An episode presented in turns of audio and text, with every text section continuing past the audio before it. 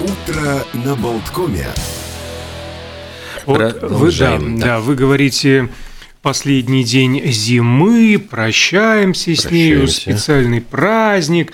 А в России сегодня день рождения, день рождения снеговика. Казалось бы, их пора э, сносить, растапливать, прощаться на год практически. А почему же, да, рождение как-то так скорее уже? Да кто же его знает? А, кстати, Россия вот... темная, широкая, загадочная душа. И как раз вот эту душу пытался, если ты помнишь, эм, финский парень, тут и все смешалось, и снеговик, и колевала. А помнишь, эм, эти, господи, Э, Рогошкина, особенности... особенности национальной охоты. Сегодня Вилли Хапасало 51 год. У, шлем поздравления, конечно. Вот. А, ну, пару слов о снеговиках. Мы а, простите, я вас, да. пару недель назад отмечали день рождения снеговика, поэтому сейчас будут другие факты. Вообще ни один не повторится. Я специально следил за этим. А я в... проверю. Поехали. В языческой Руси снежные бабы были не просто забавой. Э, они были уверены, что метелями и снегопадами ведут духи, которых эти снежные изваяния могут утихомирить. Собственно, поэтому в руки снеговику вставляли метлу, чтобы при необходимости он слетал на небо, ну и договорился там, и разогнал тучи не руками, а уже метлой. Ну и плюс, когда снеговик начинал таять, ему на ухо шептали желания, которые он мог доставить на небеса. В Скандинавии снеговики были ловушкой для злых духов, э, которые принимали их за людей и вселялись в них, а вот выбраться обратно не могли. И, кстати, в Норвегии снеговиков называют белыми троллями. В 1853 году Мэри Дилвин из Уэльса сделала самую первую фотографию снеговика. Более того, эта фотка сохранилась до настоящего времени и хранится в Национальной библиотеке Уэльса. А самого большого на свете снеговика слепили в 2008 году э, в Соединенных Штатах, в городе Беттл. А, высота 37 метров, на изготовление ушло 6 тысяч тонн снега. Э, строительство продолжалось целых две недели. А для Олимпии, как назвали снежную бабу, специально связали шарфик, ну как шарфик, шарфище длиною в 40 метров, ресницы заменили, чем вы бы думали, Лыжами. Mm. Ага. А самый маленький снеговик э, размером в одну сотую миллиметра. Его собрали из маленьких шариков, которые используют для калибровки электронных микроскопов в Национальной физической лаборатории Великобритании, а потом тончайшим ионным лучом рисовали глаза, нос, даже улыбку. Впервые ведро на главе снеговика появилось в 1955 году, когда э, его пририсовали советские мультипликаторы в мультфильме про снеговика почтальона. И тогда И... решили, да, э, уже по, по мультфильму получается, что да, да, да, вот да. жизнь копировала искусство. Совершенно верно. А в свою очередь э, мусульманам религия запрещает лепить снеговиков, как и любые другие фигуры, изображающие живых существ. Так он же не живой. Ну ладно. В смысле не живой? Ну как, ну... А все вот эти вот одухотворенные вещи, с которых я начал. Ой, господи, а как они так... ночами перемещаются? Ну ладно. А ладно. как в сказке Андерсона про снеговика а, и мальчик, с которым он дружил, и мальчик рассказал про камин, и снеговику так захотелось, так захотелось, что он пошел как э, тот самый, э, кто там э, летит на свет этих фонарей, мотылек. все мотылек. Да. А потом ночная бабочка. Ночная бабочка, но кто же виноват? Вот. Кто виноват, что основу из того снеговика из сказки Андерсона сделали из кочерги, которая тосковала по родному камину? Живые, живые. Ну, вот не могу все равно согласиться, но тем не менее, вот мы давайте поговорим. Э, у вас с праздниками все, да?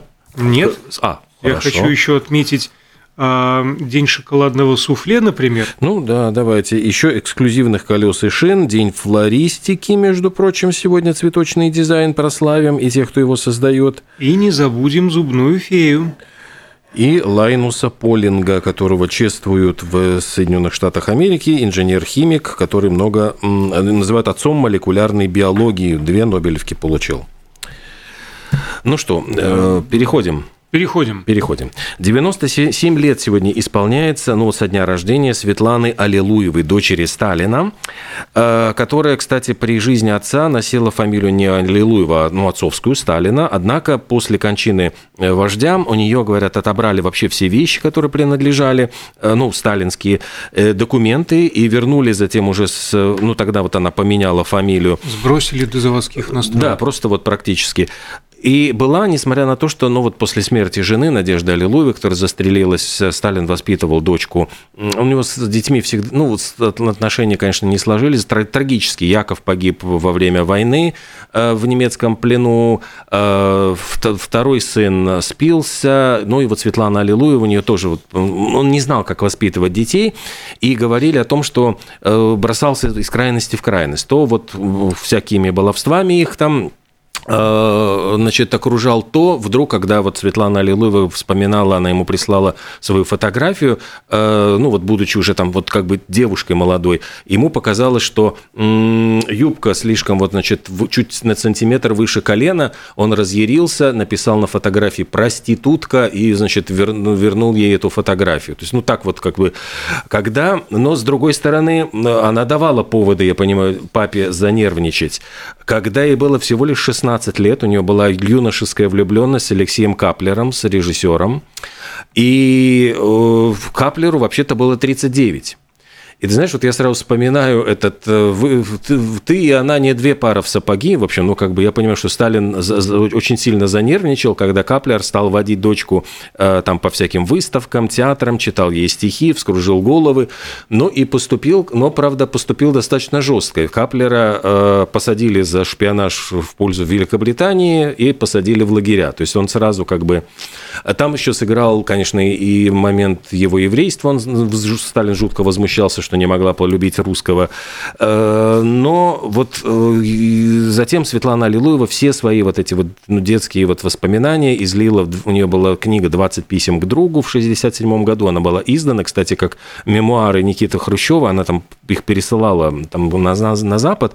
Я помню, что там был один очень забавный э, рассказ о том, как она вспоминала, что хотела отпраздновать день рождения. Ну, она училась в школе, и своих одноклассников она привела в Кремль. То есть они бедные, значит, ну вот просто зашуганные.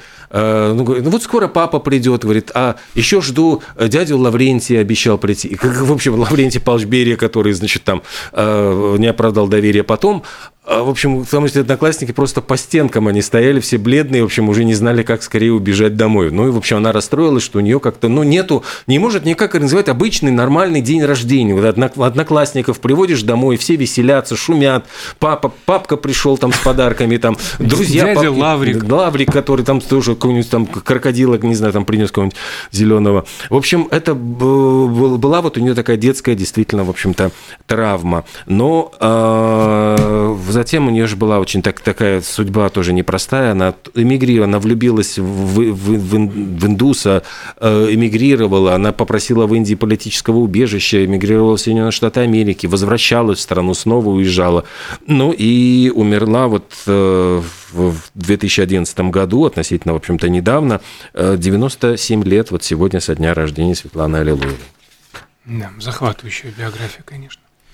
Продолжишь чем-нибудь? Да, да. Ну, я могу вот ни дня без Битлз. Давайте вот. Давайте. Э, в 66 году э, вызвали полицию, когда э, 100 поклонников, ну, я понимаю, битломанов, ну и вообще поклонников музыки забаррикадировались внутри ливерпульского клуба «Каверн» в знак протеста против закрытия клуба. Mm. А ведь тогда действительно клуб, ну, разорился, и уже так его собирались закрывать. Более того, там, по-моему, в Ливерпуле собирались э, ветку метро строить, и вот она должна была проходить под этим клубом.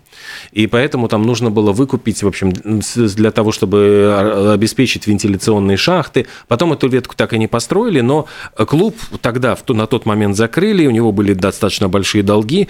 И, конечно, битломаны, значит, пытались э, помешать этому, хотя и безуспешно. Клуб сначала закрыли, а потом, когда уже Битлз распались, его перестроили, и сейчас, как этот новодел, э, выдают за старые, значит, э, а там все не то. Там даже вот помещение помещения не те, сцены не так Заходите, гости дорогие, в клуб, где никогда не выступали и не выступят Битлз. Ну, Пол Маккартни там выступил, А, но да, да, там в, есть на этой стадии намоленное вернулся, место. намоленное. Три- 292 раза выступали в этом клубе, и последних выступлений состоялось в 63 году. Вот. А, А, еще, да. ты знаешь, вот еще связанная с музыкой интересная.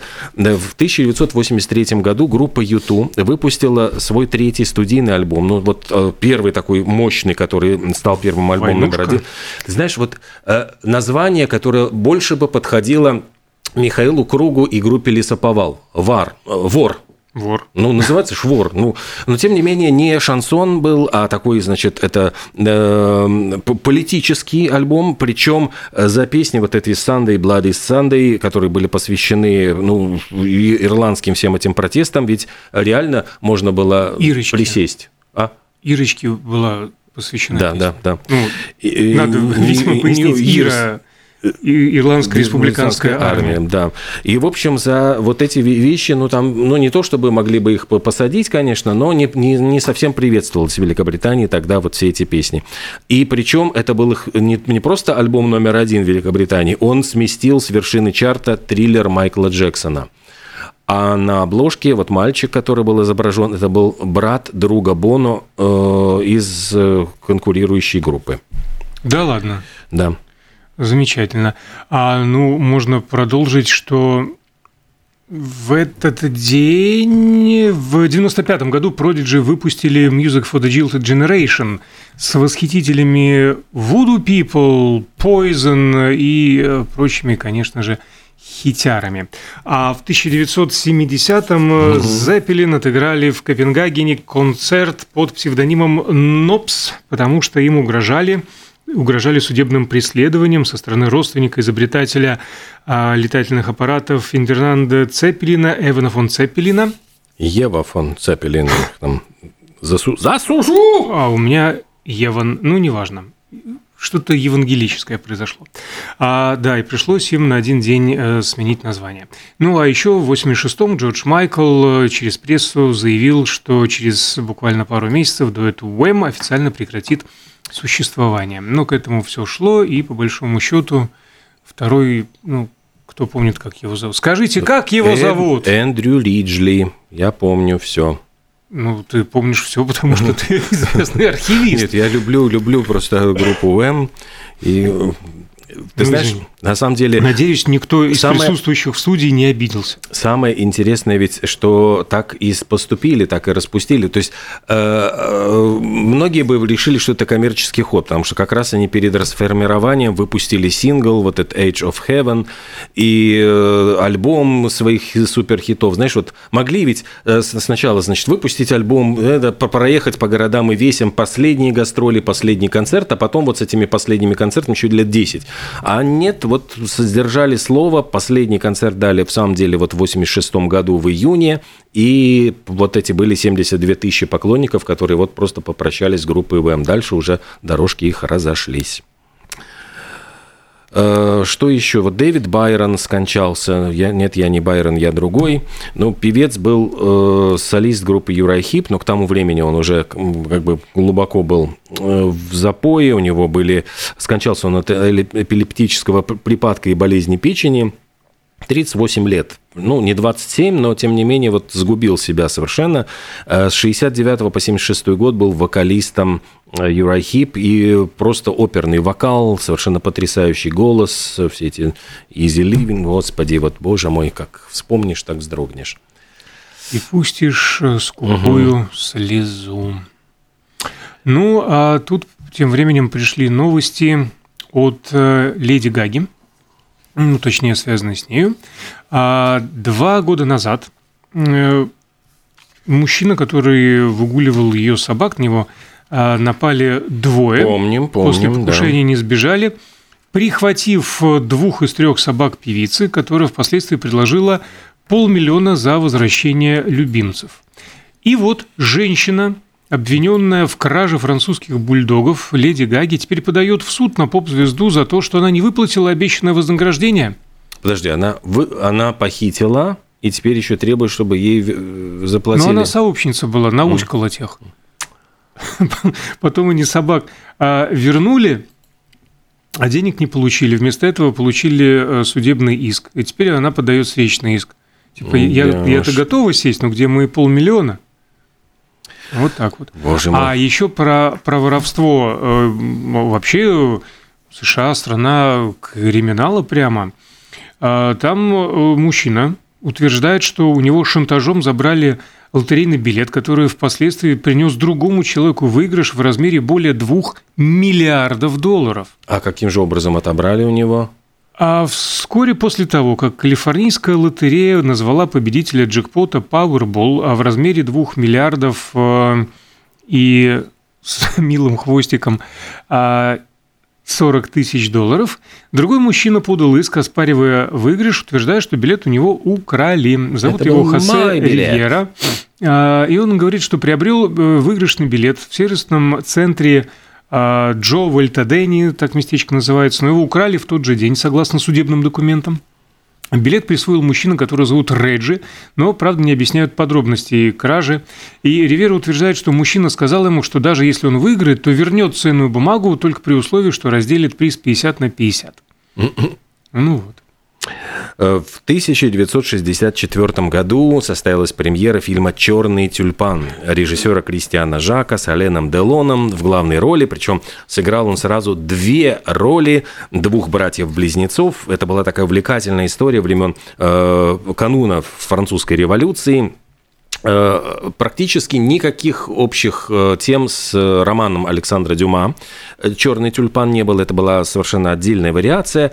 И рассказывал этот, ну, герой вот «Черного тюльпана», это был такой Рубин Гуд из Зорро, который прятал лицо под маской, грабил значит, богатых, отдавал деньги бедным. И в результате схватки вот с, с этим коварным графом Гийомом де Сент-Ламушем он оказался раненым в лицо. Тот его, значит, коварным царапнул э, шпагой по лицу. И, значит, этот благородный герой вдруг понимает, что его теперь с этой раной сразу же все опознают, э, и просит своего брата-близнеца подменить его, чтобы, значит, снять с себя подозрения. Ну и вот опять-таки снова Ален Делон, ну, причем два брата совершенно разных, потому что один такой герои, героический, э, влюб- ну такой э, любит женщин, там, э, а второй жуткий скромник, плохо ездит на лошади, плохо фехтует, но тем не менее вот э, подменяет своего братца в ну, в, общественных всяких местах, и начинается там всякое, и там, там начинается э, любовная линия, там он влюбляется в девушку, там она не может разобраться, с каким из братьев она, братьев она имеет дело, и такая драм- драматическая же там история, одного из братьев в конце концов вешают, в общем, короче говоря, но второй остается в живых, с этой девушкой уезжает э, в закат, и заканчивается картина французской революции.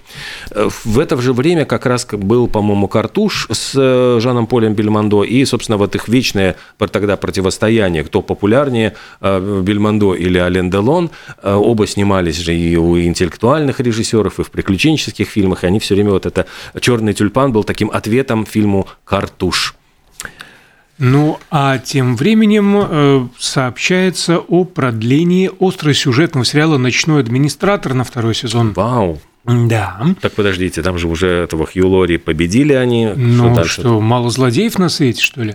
А, напомним, значит, сериал дебютировал на BBC в 2016-м, основан на одноименном романе а, Джона Лекаре э, «Шпион, выйди вон», и по сюжету э, ночного администратора, бывшего солдата Джонатана Пайна в исполнении Хиддлстона нанимают для слежки за оружейным бароном Ричардом Ропером.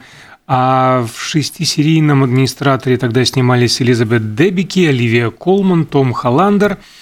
А, Ну, Холландер хорош был тоже, да, ну и Хью да, Лори, да, конечно, да, да, да. все были хороши, Просто. за что и получили, в общем-то, две премии Эми и три золотых глобуса для Хиддлстона, Лори и Колман. Кто не смотрел, обязательно посмотрите. Просто велика... ну, Дебики, это э, она там у них и любовная линия, и, конечно, вот в эту актрису невозможно не влюбиться. Сцена, когда она голышом купается, просто вот запомнилась на всю жизнь. Да, Ну, вообще своеобразная внешность у нее такая очень- яркая, запоминающаяся. Ну так вот, э, рабочее название сиквела «Стальные изделия» Steelworks.